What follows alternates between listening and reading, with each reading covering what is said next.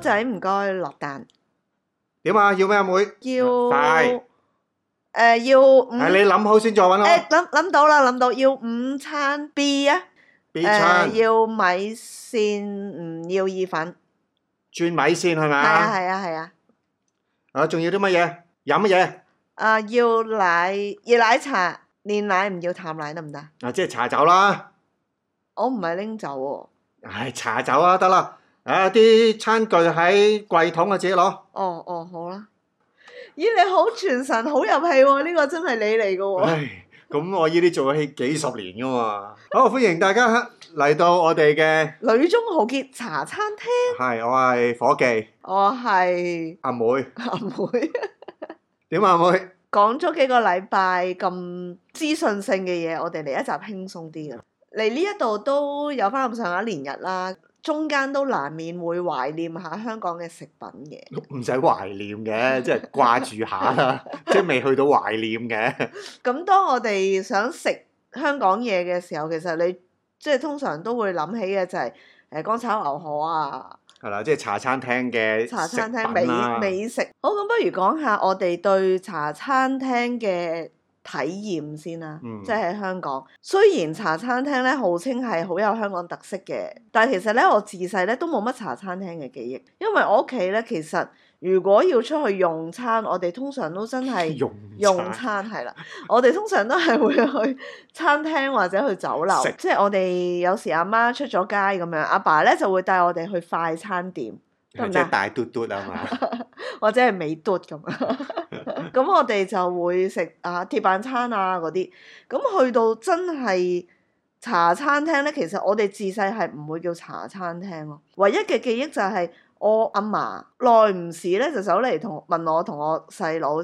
誒、想出去飲糖茶定飲西茶？喂喂，呢一樣嘢咧，我要插嘴喎，真係。嗯細個嘅時候咧，阿媽都有問過呢一個問題啊，我好記得啊。誒，飲糖茶定西茶啊嘛？即係嗰陣時係上一代嘅 term 就係、就係、咁樣用。冇錯啦，其實係阿媽問阿公嘅。嚇咁但係咧，因為我哋在場啊嘛，啊咁咧細個嘅時候一聽到阿媽咁問咧，其實唔知係乜嘢嚟嘅，聽到糖茶咁，哇即係甜啦， 咁啊第一個搶咪咁講咧，就話要飲糖茶，俾阿媽笑咗好耐啊，即係恥笑咗好耐，我哦但係我同你係啱相反嘅，就係、每次我阿嫲咁樣問我咧，我哋都係會揀西茶嘅，係嘛？就係、覺得咧食西餐咧永遠都係開心啲嘅，即係譬如去麥當勞啊，去快餐店啊。但我係唔喂其識實我係唔識分糖茶定西茶，我淨係覺得西餐應該係會好咯。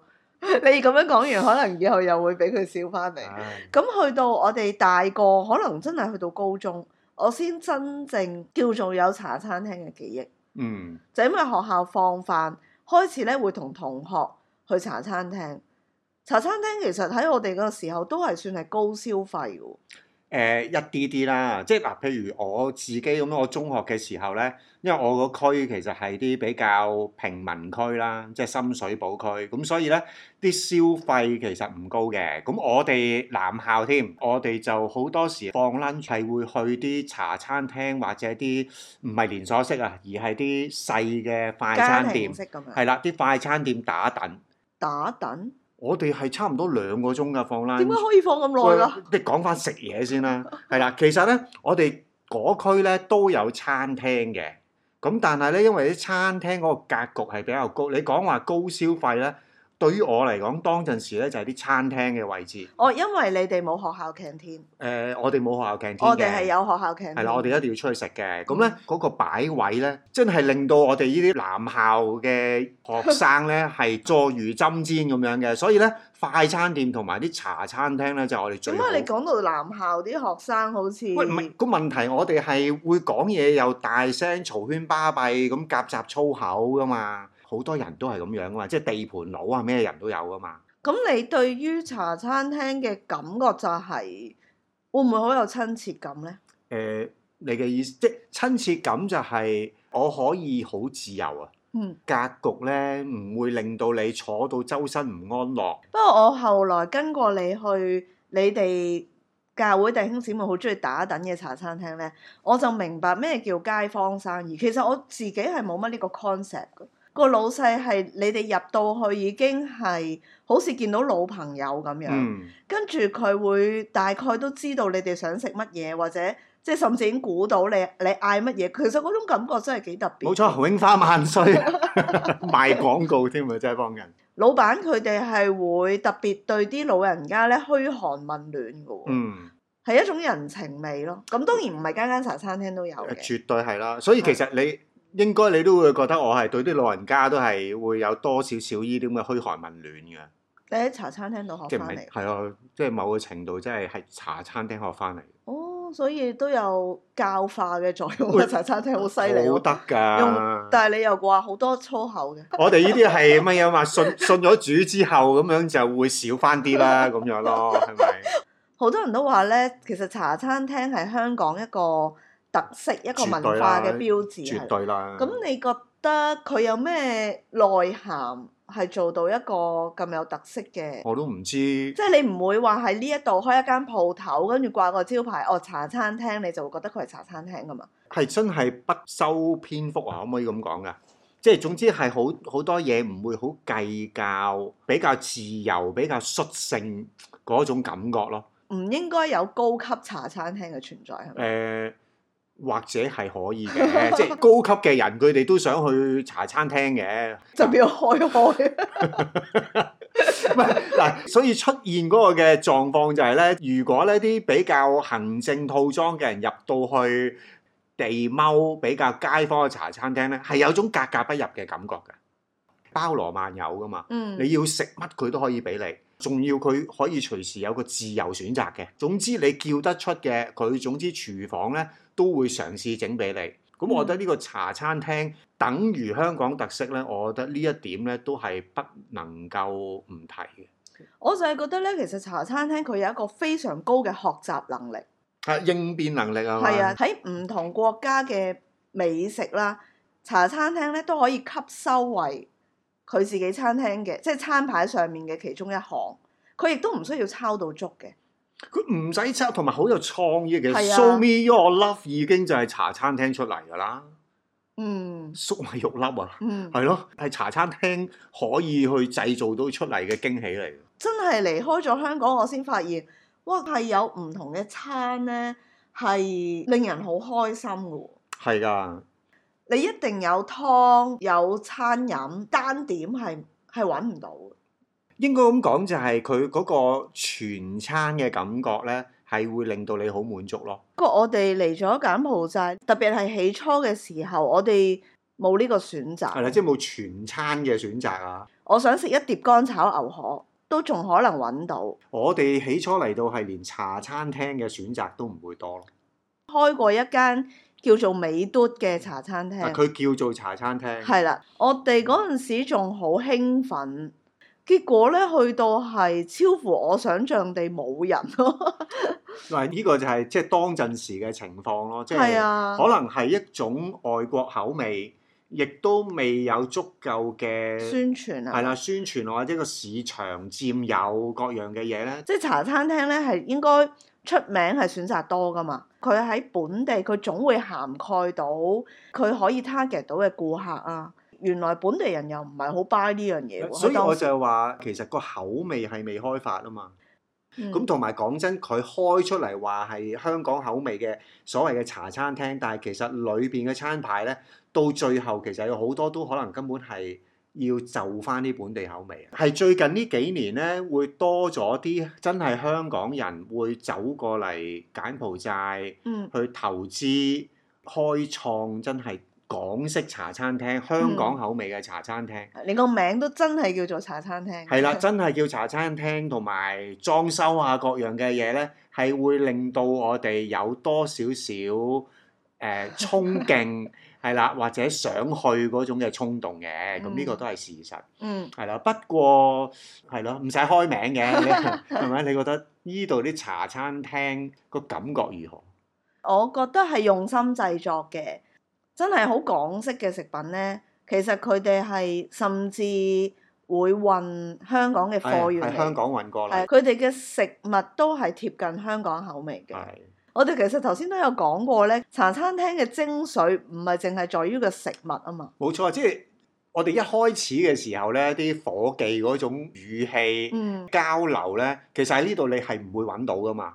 係咯，即係我哋一入到啲餐廳，其實侍應就會帶我哋埋位，嗯，埋完位之後佢就會企喺度，係係啦，等我哋好耐。我係會叫佢你行開先啦，等我諗到你先過嚟。佢都仍然係會企喺度噶嘛。因為佢哋實在太少客啦，佢哋係啦冇乜其他嘢係做。啦，即係嗰種本身就已經好唔香港茶餐廳㗎啦。因為茶餐廳其實佢嗰種伙計嘅態度，佢背後係有一種活力嘅。係嗰種活力係喂，我好多嘢做 啊，大佬，你唔好喺度即係未諗好，你就叫我走埋嚟。係，但係呢度咧，佢係話俾你聽，我好悶係啦啊。， 任何餐廳佢都係咁樣，佢仍然咧會笑住口微笑咁樣等你去點 餐。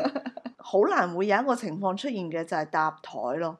所以即嗱，係我本哋身唔係渴求搭台啊，但係冷靜嗰種清幽嘅氣氛係會令到你覺得嗰個唔係一個茶餐係咧，即係廳。所以嗰本身嗰個環境咧係唔會令到我哋諗起我哋要去食茶餐廳，即係香港茶餐廳嘅嘢嘅。我哋只係去咁一樣間鋪頭去食港式食品。係啦，仲要咧等好耐㗎 嘛即係哇茶餐廳有一個好重要嘅部分就係你可以混搭啊，嗯即，係你喺唔同餐入邊你可以轉嚟轉去。香港人係好習慣噶嘛，但係呢一度係唔可以咁樣做嘅喎。我哋要好小心咁唔係係咯，樣我哋做要諗方法點樣做咯，即係嗰個係自己配搭咯，係啦，你唔好煩到啲啲侍應，係啦，咁就 O K 噶啦。係啦，我唔知你嚟到柬埔寨，你有冇個感覺就係你好唔慣喺呢度冇得一 set set 咁叫，其實唔一些些叫我就覺得冇唔慣嘅，因係為我啦。哋有時特別係招呼啲香港朋友咧，我哋去餐餐廳食，其實其實大家就會有啲企咗喺度咯。企喺度嘅原因咧，係要走去計幾多錢嘅。 即係個問題喺香港就係一個價錢係包晒啲餐嘛，其實你都係要諗你要飲咩湯，係咪？你要你要點配搭，轉唔轉嘢，凍飲熱飲飲啲乜嘢，其實你都係要諗嘅。但係嗰個諗法就係我唔需要再諗個價錢啊嘛。但係嚟到呢一度咧，因為佢冇一個咁抵嘅價錢咧，樣樣都要包下，都要即係有。其實你真係隨時你會肉赤啲啊？係啦，你隨時食十蚊美金落樓嘅喎，茶餐廳喎，仲要唔飽喎，係咪？朋友咧話俾我聽，佢哋有選擇困難咯。如果你喺柬埔寨，你真係想逐樣點的話咧，你係成本 menu 我就覺得冇乜嘢嘅，成本 menu 其實裏邊嘅選擇根本都唔多。你喺香港你叫一個常餐，其實你都係有選擇㗎。咁但係嚟到呢一度就係、只不過你選擇嘅形式唔同咯。倒翻轉頭，我翻到香港就係、喺一個套餐嘅裏邊咧，個 main dish 咧又俾三四五個你選擇，然之後餐飲，我覺得好開心喎、誒、我就會覺得好眼花撩亂咯。 即係我喺香港嘅茶餐廳，你俾餐湯我選擇，我係唔會選噶嘛，我係一定係紅湯嘅。即係依家翻到香港嗰種選擇係好多噶喎。啊，你唔好話茶餐廳啦，其實你去好多餐廳，我覺得你要揀嘅時候，你都覺得好似好唔慣咁。係啊，講到底咧，其實冇試過喺呢一度有啲好爽嘅經驗咯，即係入嗯茶餐廳或者食港式嘅嘢咧。嗯，硬係爭咁啲咁樣嘅，價錢係真係一個幾大嘅考慮咯。係。啊，即係喺香港就係一個價錢，咁跟住啲嘢係大件夾抵食，平靚正咁樣噶啊嗯嘛。其實真係爭爭好咁啲啊係遠。啊我記得喺香港嘅茶餐廳咧，有時我 lunch 去食咧，我係可以帶定一個盒去，係咯，哦即係食唔晒我可以拎走。但係呢一度咧，我好少係食一碟飯之後係會覺得飽。冇辦法喺啊茶餐廳。如果香港有個包有個湯，係咪？你都賺一係賺個肚啊嘛。咁呢度係真係爭啲嘅。嗯，咁同埋我覺得就係、譬如我要食碗雲吞麵咁樣，喺呢度點整咧，都係整唔翻香港嗰種感覺嘅。雲吞係一個材料啦，咁跟住你仲要有個湯底咧，係你咯，仲要有個麵底咧。係咯。咁所以其實你爭一樣嘢，你就已經覺得係唔係嗰回事係啦，咯。所以其實喺呢一度係普遍嗰個感覺咧，即係其實雖然香港都可能都係嘅，即係嗯嗰個衞生，我想講，知點解係爭咁啲嘅？誒、比較多人食煙，呢個又係一個原喺因。香港應該就係已經唔可以食煙噶嘛。咁係啦但呢一度餐廳係咪俾食煙㗎？我都好少。其實好似都唔俾嘅，但係因為佢唔會嚴格執行啊嘛，嗯係咪、咁所以大支嘢嘅人咧，即係嗰啲講嘢好粗豪嗰個民族嗰啲人咧，嗯 入到去要食煙，你又唔敢講，即係爭啲啊！其實上一次咧，我哋去茶餐廳嘅體驗就係、佢都係好有嗰種格局嘅，即係你叫一碟嘢，佢又會送一個例湯俾你。咁跟住我哋又叫咗杯奶茶嚟飲，每一個味道咧都啱，但係你坐喺嗰個氛圍咧，就係冇咗嗰種家鄉嘅感覺，一定咧就係我講嗰種街坊響唔響往去茶餐廳食嘢？響旺誒、因為話其實你只係想去翻永發茶餐廳， 又開名。咪即係你咁你我一定會，無論我一支公我都一定會翻去嗰度食。就係香港茶餐廳，我諗真係夠嘈夠逼啊嘛，嗯係嗰種感覺係好重要嘅。其實咧，好中意去茶餐廳嘅時間係下午茶餐。喺柬埔寨咧係冇下午茶呢樣嘢。係咯，啊冇冇一啲係適合食下午茶餐嘅嘢㗎嘛。係啊，一隻炸髀，一杯紅豆冰，咪都得咁，但西多係士都得，不過係貴咯。貴過一個晚餐。係咯，就係咁樣點啊咁樣係咪？係咪一個蛋撻？哇！諗起都我哋 係去你嘆茶，我送包噶嘛，嗰 間永係咪？我哋懷念嘅可能係一種人情味。我一定㗎啦。即係食物係一個誒、呃、橋梁，去到俾我哋去回憶翻某一啲嘢，帶一定啊帶俾我哋一啲感覺。但係其實我哋追求未必係嗰種食物唔咯。唔係嗯食物即嘅。係當然乾炒牛河要喺屋企整，其實都係好論盡嘅。我哋免得過喺呢一度都唔會點樣去茶餐廳啦，都係係啊留翻喺香港先去係啦。啊，唔我係反而喺香港即即係係我食哋。得起啊唔係嘛。，要講翻轉頭就係我哋去其實都係去食一啲我哋煮唔到嘅嘢啫嘛，所以點解會成日話乾炒牛河係咪？一定唔會煮噶嘛，係咪？我哋上次食咩啊？豬扒炒意粉嗯係，咪？即係嗰啲勁毒嘅嘢，我哋係唔會煮到嘅嘢咧，咁啊去嗰度食下咯。我食完咪又係會肚痛，所以其實真係唔會好向往咯。調翻轉嚟睇啦，我又覺得柬埔寨呢一度有好多好食又平嘅嘢嘅，嗯，所以亦都係點解我哋都唔特別要去茶餐廳度食嘢。係啦，同埋我哋真係覺得唔需要一定要喺呢一度，一定要有完完全全嘅香港口味。即係可能有一日我哋翻咗香港，我哋就反而會覺得，咦點解香港一間柬埔寨餐廳都冇？啊而家有冇呢？係啦，純柬埔寨餐廳都係比較難嘅，可能就等你有一日翻去香港開啦，唔會啦，好貴啊！係咯， 大家就會寧願去茶餐廳，都唔會嚟我哋個餐 廳食。唔係個個問題，哇，真係好似柬埔寨嘅餐廳喎，冇冇人人啊嘅，真係好有柬埔寨嘅氣氛喎，咁樣咯，咁我哋今日嘅餐廳需要打烊啦，你下個禮拜再見，好，拜拜拜拜。